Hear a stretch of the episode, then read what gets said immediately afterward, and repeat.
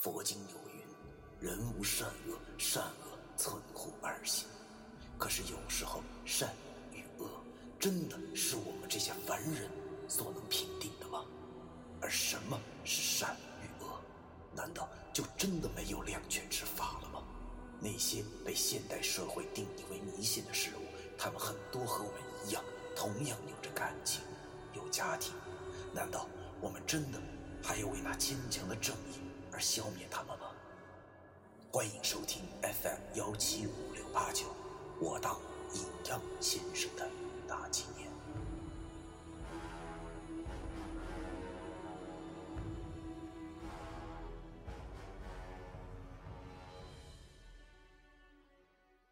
第一百四十八章，公费旅游。早上七点多，我醒了，又他妈是噩梦。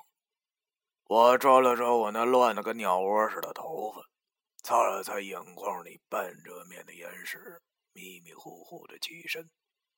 其实我不是给自己帅醒的，而是被手机的闹钟给震醒的。我这山寨机啊，陪了我多少年了，就是舍不得换，因为它有两个好处：一是咋砸都不带坏的，我用它砸过核桃、钉过板凳的钉子；还有一点就是喇叭声特别的大，特别狂。前一阵子我特别怀念童年，于是就上网下了首《拉拉大王历险记》的儿歌当闹钟铃声，可是。我却低估了我这手机的喇叭，每天早上都被。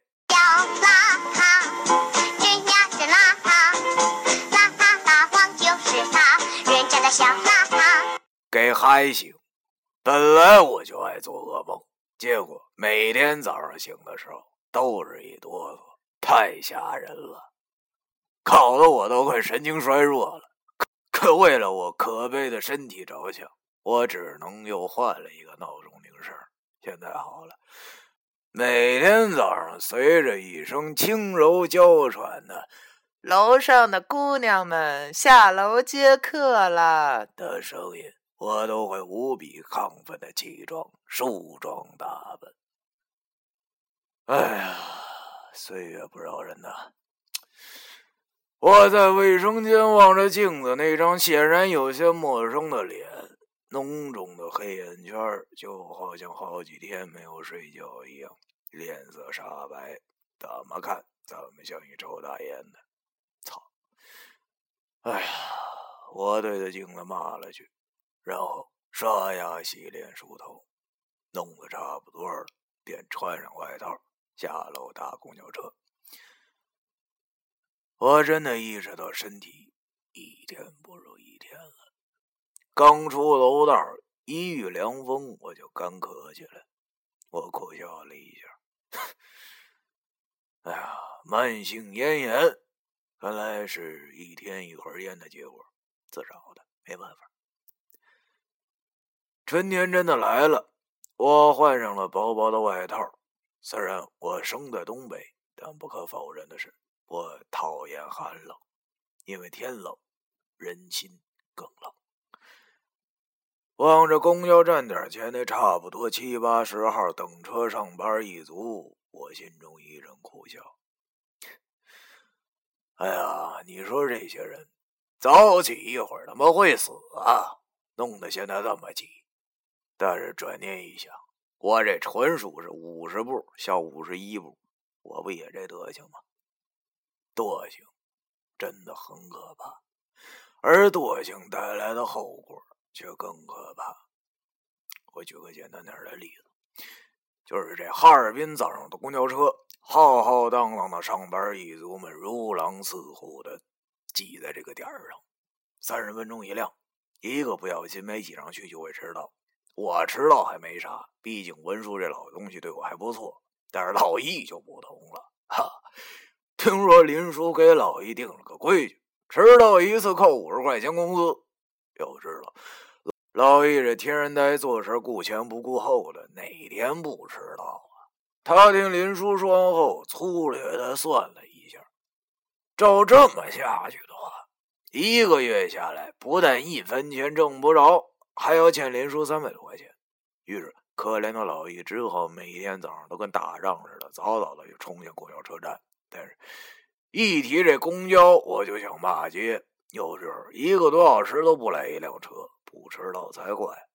但是，相对于普通人来说，我们还是具有一定的优势的。可怜的老易为了能挤上车，只好开动三吨大身。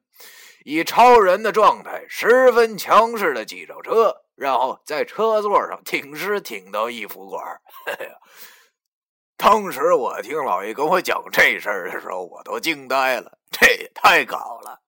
想想这话从老易嘴里如此轻描淡写的说出来，实在是让人大跌眼镜。如果让玉清祖师爷知道他的传人竟然用奇门遁甲来抢上公交车的话，他都会流血泪的。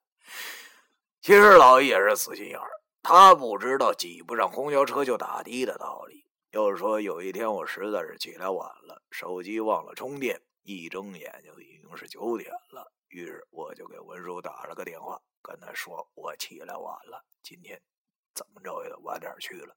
实话实说了，那天文叔也不知道抽的什么风，估计是和我闹笑话吧。他说：“不行，不能迟到，你打车来吧。”我当时就怒了，我对他说：“我就是打飞机去，我也来不及呀。”还好，我今儿很顺利的上车了。在车上，我抓着把手，身边的小老百姓一样。当然了，我也是小老百姓，简称屁民。不知道为什么，我孤独的眼神总是瞄着车上那些衣着单薄的年轻女性。不经意的回头，我发现那些和我同样眼神的男子样貌已都谢顶。他大爷的，我才二十一呀，怎么就和那些大叔画上等号了呢？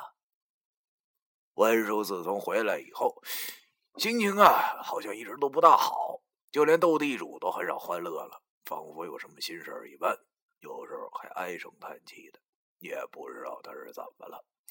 我看着文叔这种心情。也不敢惹他呀，于是这几天就一直老老实实的上班，不迟到不早退的。我心想，难道是文叔这老神棍这次干了什么亏本的买卖吗？没赚上钱吗？我推开了福泽堂的门，发现那个老家伙已经坐在电脑前了。但是我走近一看，他却并没有在斗地主。反而在查看黑龙江地图以及列车的时间表，我不知道他要做什么，难道又要出远门了吗？文叔今天的心情好像好了一些，起码见我来了，乐呵呵的，不像前两天，一见我老脸拉的立马像头活叫驴。但是今天很明显，这老家伙心情好像挺爽，脸色明显是多云转晴啊。嘴里好像还哼哼着他那珍藏的经典婚曲儿，《太君的最后一声呐喊之一剪梅》。他从兜里掏出三十块钱递给我说：“小飞啊，来的挺早啊，行，工作态度认真。今天你阿叔我想吃肉了，去买几屉包子，咱俩吃。记着挑大个的啊，剩下的你看着买吧。”我见这老东西今儿这么爽快。马上就明白了，嘿嘿，这是心情好，一切都是美好的道理。看来今天不只能吃到包子，还能来几个茶叶蛋了。于是屁颠儿屁颠儿的买来了包子和茶叶蛋，回来放在桌上和文叔一起吃着。文叔拿着一个包子吃的挺嗨，翘个郎腿还不住的嘚瑟。只见他和我说：“小飞啊，看你跟我的时间也不短了啊，咱在这儿呢。”门道你应该也摸个差不多了吧？我不知道这老家伙问我这干什么，于是我把嘴里塞的茶叶蛋咽了下去，顺着他不卑不亢的拍了个马屁。我说：“嘿，这都是文叔您老教导的关系啊！我现在已经是尽心尽力啊，继续扎实的掌握此道的基础知识，希望在几年内能赶上您老的四分之一。”嘿嘿，其实我心里想的是。你个老骗子！我除了跟你练了一张嘴皮子外，我还能学着啥？但是不得不说，这正是进啥庙拜啥神。显然，我这套拍马屁文书很是受用。这老神棍心情大爽，然后拍着我的肩膀跟我说：“哎呀，跟你文书干，绝对有前途，知道吗？我看你这阵子挺勤快的，决定带你去长长见识，你看怎么样啊？”带我去长长见识，见识啥呀？我心里有点纳闷不会又像上次那样，我去装孝子给人家守灵吧？于是，我便问文叔：“我说文叔啊，要带我去见识什么呀？我真不想再跟人家守灵了啊！上次都吓死我了。”文叔听我这么一说，便哈哈大笑道：“哎呀，瞅你那样，没出息！放心吧。”这次的事儿，陪你叔我去旅游去。旅游，我听的是一头雾水啊！怎么个情况啊？这老家伙怎么会闲的没事去旅游呢？还带着我一块儿去？凡事有一必为要，这里头一定有门道。正当我纳闷的时候，文叔便接着说。我以前呢有一个老雇主，是七台河的一个土财主，家里呢挺有钱的。昨天晚上打电话过来，让我把他迁祖坟，怎么样？依山傍水的陪我去溜达溜达，两个星期吃住全报销，好吃好喝的供着。说白了就是公费旅游，你看怎么样啊？嘿 呀！不得不说，听文叔这么一讲，我确实动心了。哎，毕竟我这小县城长大的野孩子，在这大城市里待着浑身难受，陪他出去溜达溜达，放松一下心情，确实也不失为一件好事。只不过我现在已经对文叔的为人有了深刻的认识，可能是平时听这老家伙骗人骗鬼惯了，我老是觉着，不管是什么话，只要从他嘴里说出来。就十分的不靠谱。哎呦，但是没有办法啊！要知道，我只是一臭打工的，老板给你脸，你敢拿老板的脸当鞋垫吗？于是，我便笑容满面的对文叔说：“哎呦呵，那太感谢文叔了，您对我真好。哎呀，这我怎么报答您？”文叔又恢复了那高深莫测的表情，他点了点头，对我说。专心工作，日后我老了，你自己单干的时候，别忘了和你的徒弟说起他师爷我的威风就行啊！我顺着他点了点头，心里却想着：我去你大爷的吧！你个老神棍，自己骗人不说啊，还想把哥们我也培养成神棍？哥们是那样的人吗？等有一天我凑齐了七宝白玉轮，解开了这恶心的三屁股圈后，我他妈才不陪你玩了。到时候哥们我就回到我那生我养我的地方娶妻生娃了，好吗？我俩的早餐洽谈会就在这种和蔼有爱的气氛下结束了。今天这老家伙胃口挺好，撑得直打嗝，吃了两笼包子。看来中午也够呛能吃进去饭了。我心想。正好出去旅旅游，散散心，调整好状态，回来以后，石觉明差不多也能把那逃跑的女鬼的下落算出来了。那到时候我和老易两人一把抓，也许就少了一件心事，剩下的就是那七宝白玉轮了。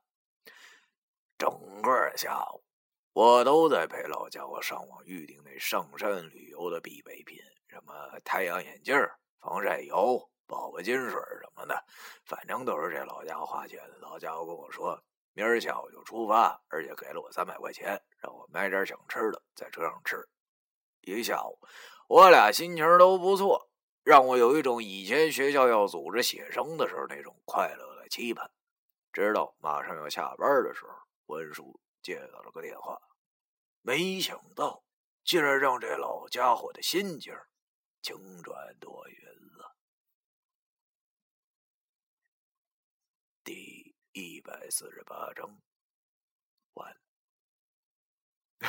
啊，小耳朵们，这个这一章啊，刚开始的时候，其实那个楼上的姑娘们下楼接客了。我以前就是确实听过这么一手机铃声啊，在网上找了好久，但是非常遗憾，还是没有找着啊。如果这个铃声被我找着的话，配上上面那句，应该还是非常经典啊，就就是可以说完美了。行，我们下期不见不散。